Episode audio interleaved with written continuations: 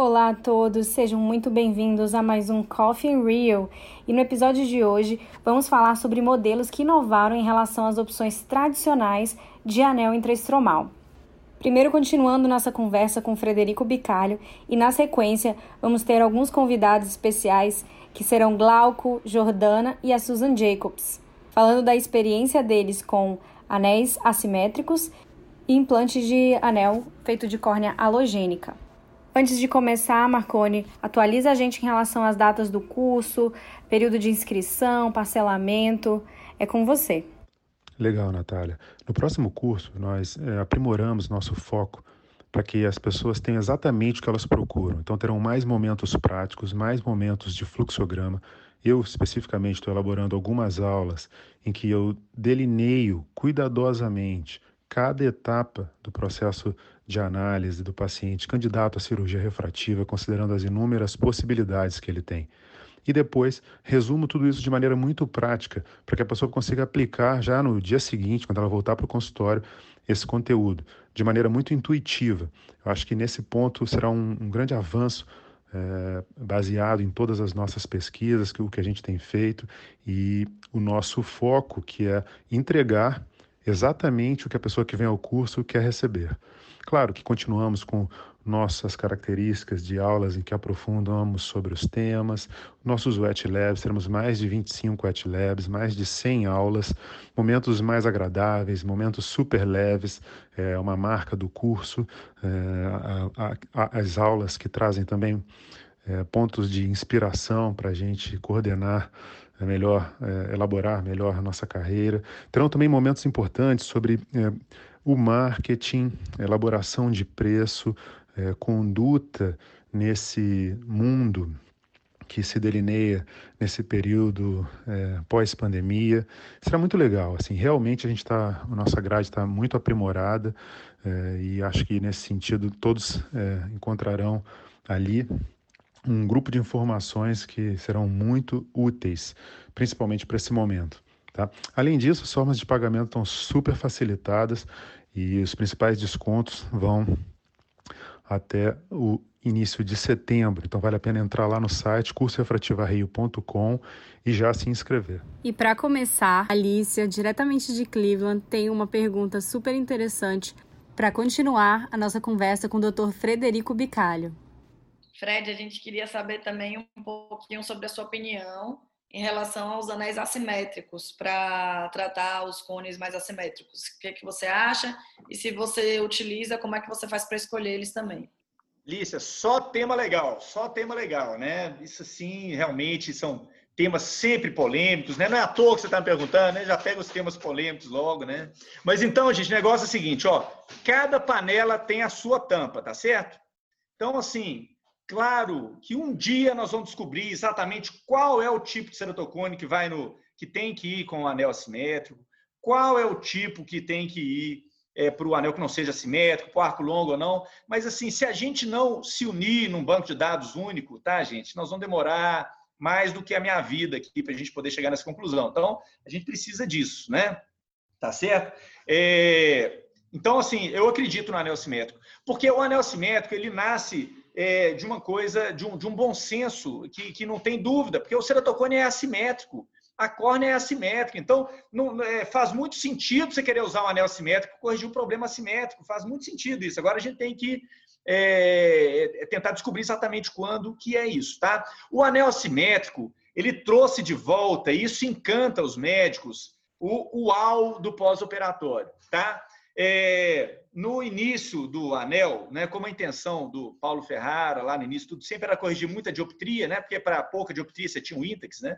Então se usava anéis muito grossos, os segmentos muito espessos, eles dão uma diferença mais significativa na visão, principalmente na visão sem correção no pós-operatório, e o paciente ficava encantado, né?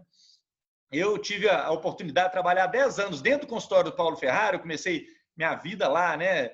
É, fazendo a primeira cirurgia no São Geraldo lá em 1997, trabalhando com o Paulo, eu falo, eu falo com o Paulo isso, assim, Paulo, você ganhava mais queijo, ganhava mais, mais galinha, mais uísque, antigamente, quando colocava anel mais grosso, porque o paciente percebia mais diferença, né?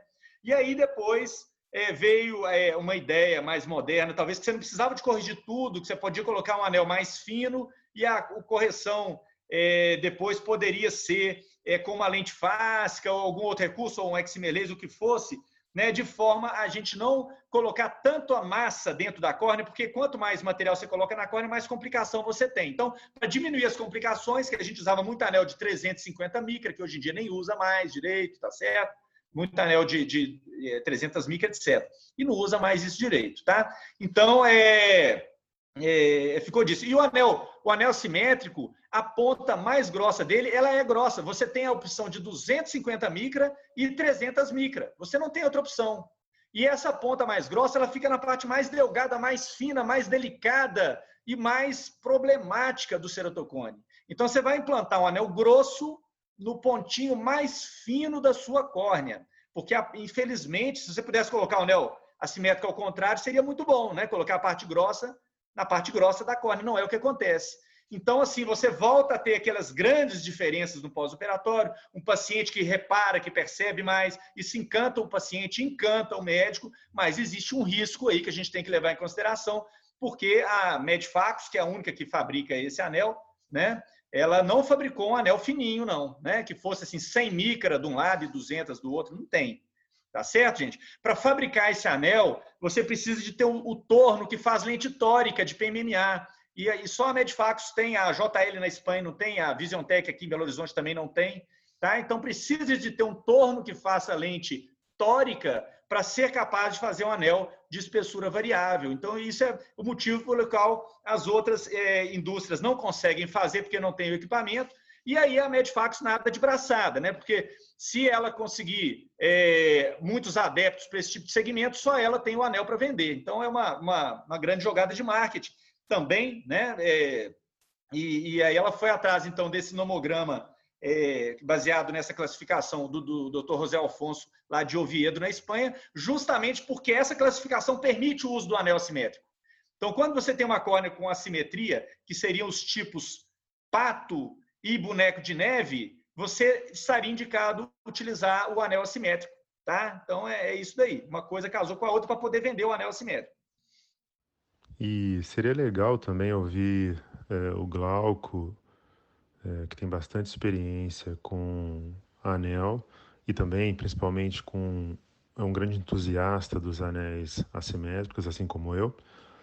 E também vamos ouvir a Jordana, que tem também bastante experiência com anel e muitos anos já é, praticando esse tipo de cirurgia. Então, legal, acho que a opinião de vocês dois é, acrescenta muito à nossa discussão. Olá, Marconi. Mais uma vez é uma honra estar participando. Então vamos lá sobre os segmentos assimétricos. Acho que é importante a gente ressaltar de que não existe um consenso científico hoje sobre a sua real vantagem sobre os segmentos simétricos. É claro, com base em todo o nosso conhecimento sobre o funcionamento dos anéis, a gente sabe como eles se comportam e que segmentos mais espessos têm mais efeito. Então, por que não utilizarmos segmentos que em uma região é mais espessa, justamente naquela região mais curva que a gente quer aplanar mais? É, acredito que assim, a gente sabe também que os segmentos simétricos eles causam um aplanamento que não é tão simétrico assim.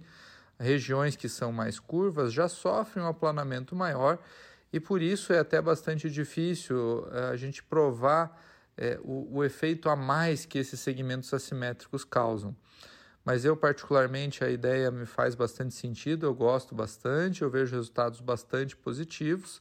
De novo, né, sem um estudo, e que é muito difícil nesses casos, bem comparativo, bem conduzido, é difícil a gente confirmar de que ele realmente é superior é, mas particularmente a minha indicação é quando a gente tem uma diferença de curvatura que seja maior de 3 dioptrias entre as regiões que vão estar de um lado e de outro do anel. Então eu tenho né, um padrão, aquele padrão que a gente chama de pato, né, popularmente, em que a região mais curva está mais de 3 dioptrias mais curva do que a região oposta, onde ficaria o outro segmento do anel. Essa seria a principal indicação. Se é menos do que isso, a gente não utiliza. É, e eu vou dizer que eu uso é, para praticamente todos os casos que tem essa simetria maior de 3 dioptrias, na minha experiência, aí até uns 20 a 30% dos casos a gente acaba utilizando assimétrico. Outro padrão bastante utilizado é aquele do boneco de neve, em que a gente tem a curvatura, o coma inferior, um abaulamento maior inferior e um astigmatismo a favor da regra. Nesse caso, a gente utiliza dois segmentos assimétricos se aproximando inferiormente, um é, horário e outro anti-horário, para reduzir é, esse coma e ainda assim manter a correção do astigmatismo do eixo correto. Particularmente, eu gosto bastante dos resultados. A gente vê um aplanamento maior na região onde a gente, a gente gostaria, onde tem a região mais espessa do segmento. Porém, mais uma vez, importante ressaltar a importância desses estudos bem conduzidos. Obrigada, Glauque. Agora nós vamos escutar um pouco da experiência da doutora Jordana em relação aos anéis assimétricos. Bom, então falando um pouco sobre anéis assimétricos, Quais seriam as principais indicações desses anéis? Quando eu devo implantar anéis convencionais? Quando eu devo optar por anéis assimétricos? E a resposta é que faz todo sentido implantar anéis assimétricos em ceratocones assimétricos. Então, se eu tenho é, um, se eu tenho ceratocone com um encurvamento maior na região inferior quando comparado com a região superior, é, faria muito sentido eu colocar um anel com maior espessura naquela região que eu quero conseguir um maior aplanamento. Então, naqueles ceratocones, por exemplo, do tipo bow tie, que eu quero aplanar mais a região inferior quando comparada com a superior, é, implantar um anel assimétrico seria é, uma ideia muito boa, né? Então, foi baseado nisso que foi criado é, esses anéis assimétricos. Normalmente tem uma diferença de 100 micra entre a parte superior e a parte inferior, é, nós temos vários tipos de, vários tamanhos de segmentos de arco. Normalmente, por exemplo, um segmento de arco de 160, ele pode ser fabricado com a espessura superior de 150 micra e a espessura inferior de 250 micra, e também pode ser é, é, produzido com a parte superior de 200 micra e a parte inferior de 300 micra de espessura. É, eu vou escolher esse é, optar por um ou por, ou por outro de acordo com o que eu quero conseguir de aplanamento. Então, em ectasias com encurvamentos é, inferiores maiores, eu escolho é, esse anel mais espesso na região inferior, claro que sempre respeitando aquela lei da paquimetria para eu não correr o risco de extrusão. Então, tomar bastante cuidado, porque um anel de 300 micra, por exemplo, na região inferior, eu tenho que ter 600 micra de espessura para ter uma segurança é, que esse anel não vai destruir. Bom, e será que na prática clínica isso faria alguma diferença? Será que os resultados com anéis assimétricos seriam melhores? É, na minha prática clínica, eu tenho ótimos resultados tanto com anéis assimétricos quanto com anéis convencionais. Eu acho que isso está muito mais relacionado a uma boa programação cirúrgica do que ao tipo é, do anel.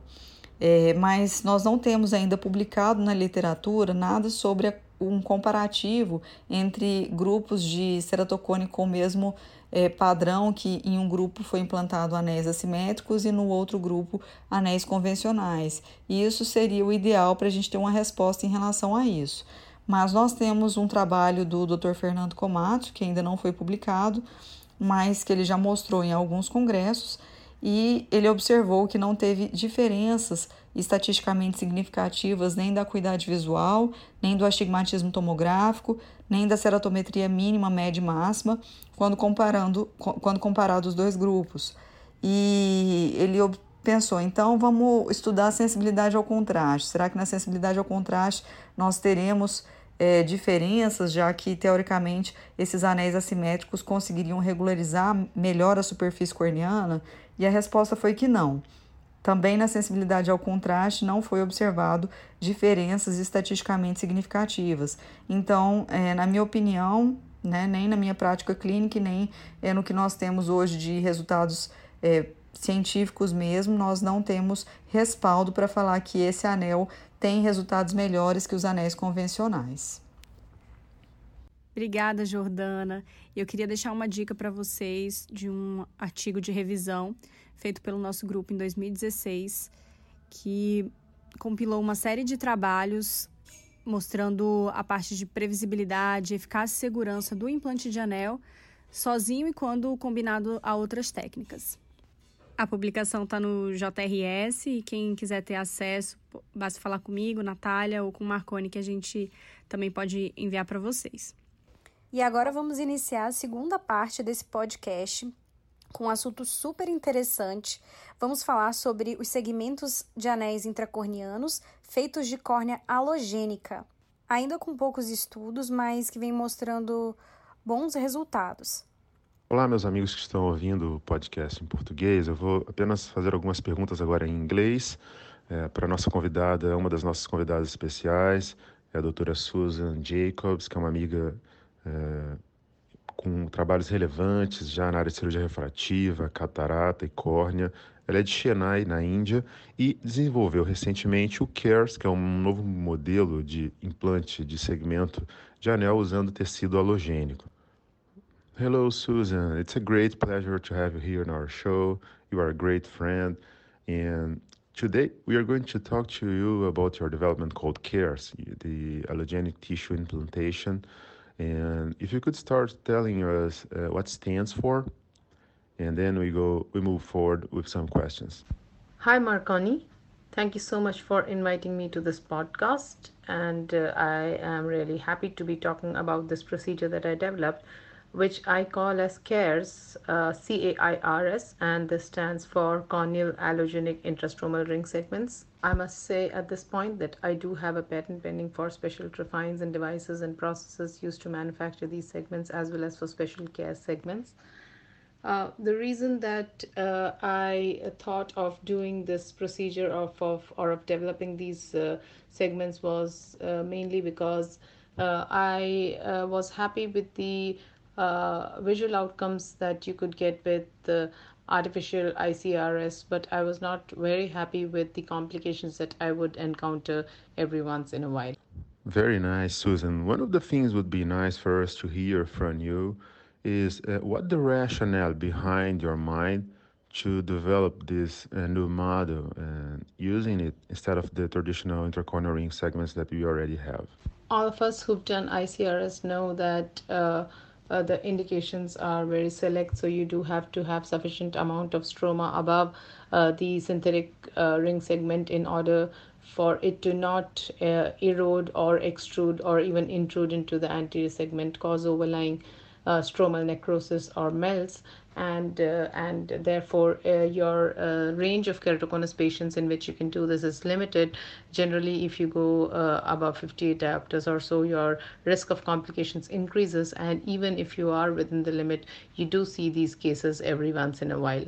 So what i thought to myself is uh, why not do the same thing but not using synthetic segments instead using uh, allogenic corneal stromal tissue and this led me to develop uh, a special trifine uh, which is a double bladed trifine. And uh, this is available uh, with uh, the manufacturer who's from India. And I'd like to state at this point that if anybody is interested in doing this procedure uh, I would be very happy to help them out. They can email me at my email, which is dr underscore s o o s a n j at hotmail.com and I would be happy to guide them.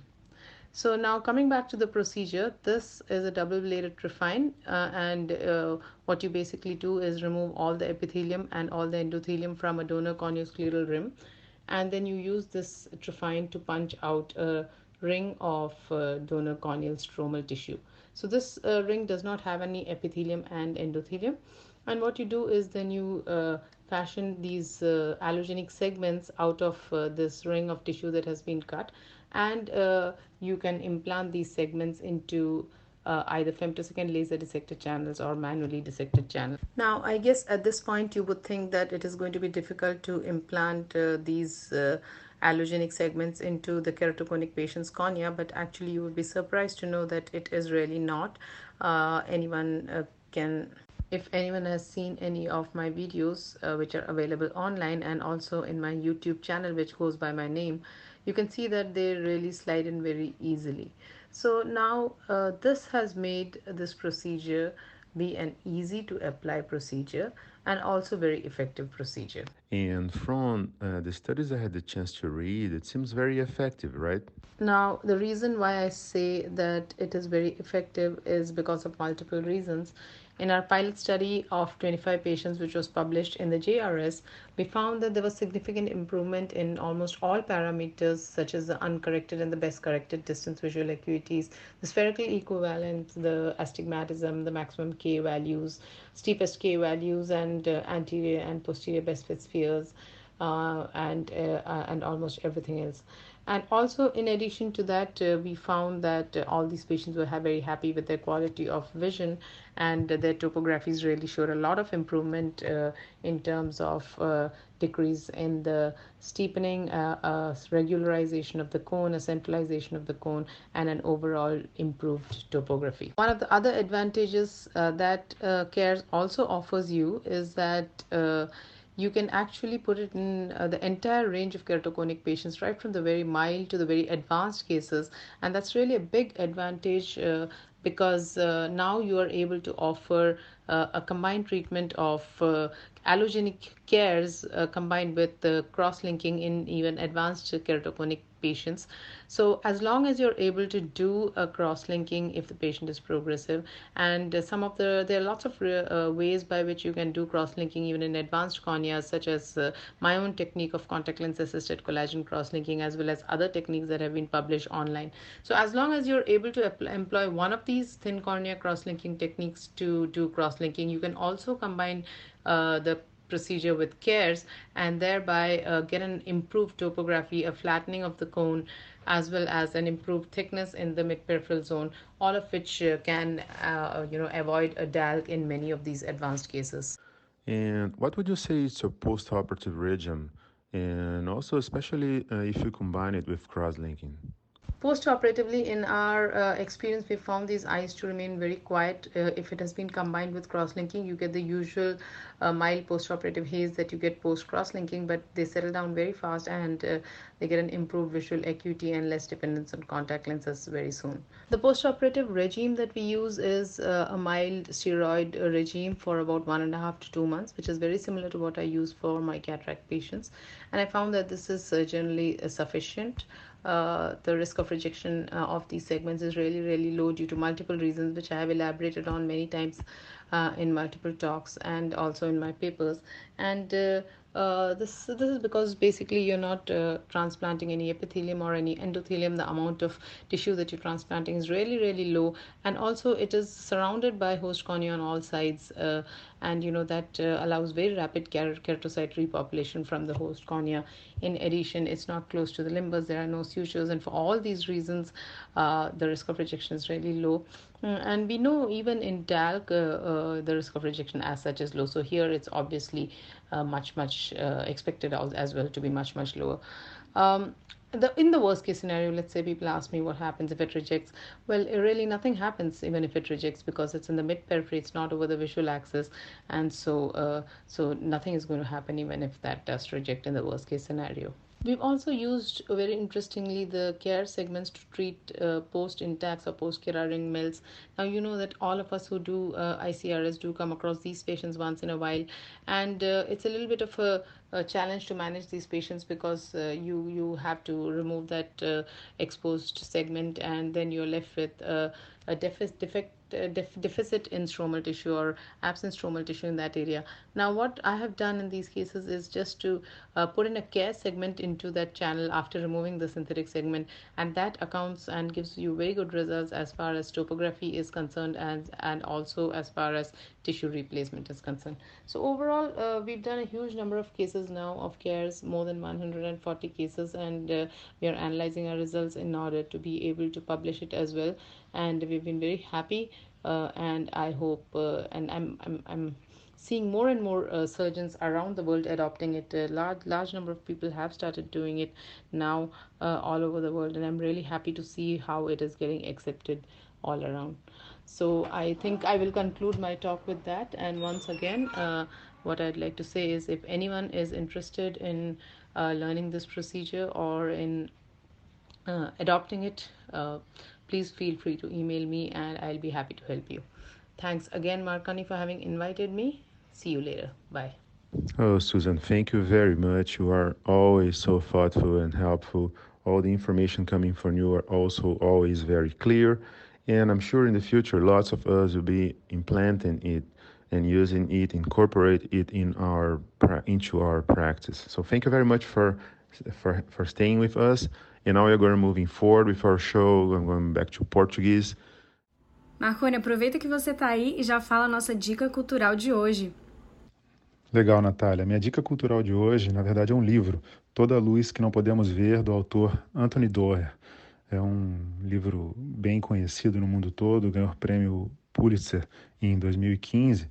Em resumo, é, se passa com uma menina que vive em Paris, perto do Museu da História Natural, e onde o pai dela é chaveiro, responsável por milhares de fechaduras, e ela sofre é, uma cegueira irreversível aos seis anos. O pai então constrói para ela uma maquete miniatura do bairro onde moram, para que ela seja capaz de memorizar os caminhos. Depois é, eles fogem por conta da. Esse livro se passa durante a Segunda Guerra, mas não é um livro sobre a Segunda Guerra. Tá? É, então, na preocupação nazista em Paris, pai e filha acabam fugindo para uma outra cidade, Saint-Malo, e levam ali consigo que talvez seja o mais valioso tesouro do museu. Paralelamente à história deles, é, acontece a história de Werner, que é um órfão que se torna especialista em rádios é, para o governo nazista, mas cada vez mais ele vai ficando consciente dos custos humanos do seu trabalho, até que em um momento ele é enviado para Saint Malo, onde o seu caminho acaba cruzando com o dessa outra família. É uma história contada de uma forma realmente fascinante, incrível a habilidade do autor para combinar é, o conteúdo lírico e relativamente lúdico com, a, com aquele pano de fundo é, da guerra. Toda a luz que não podemos ver é um, é um livro é, sobre o que há além do mundo visível. Vale a pena. É, eu quero lembrar que o próximo podcast vai ser um pouco diferente.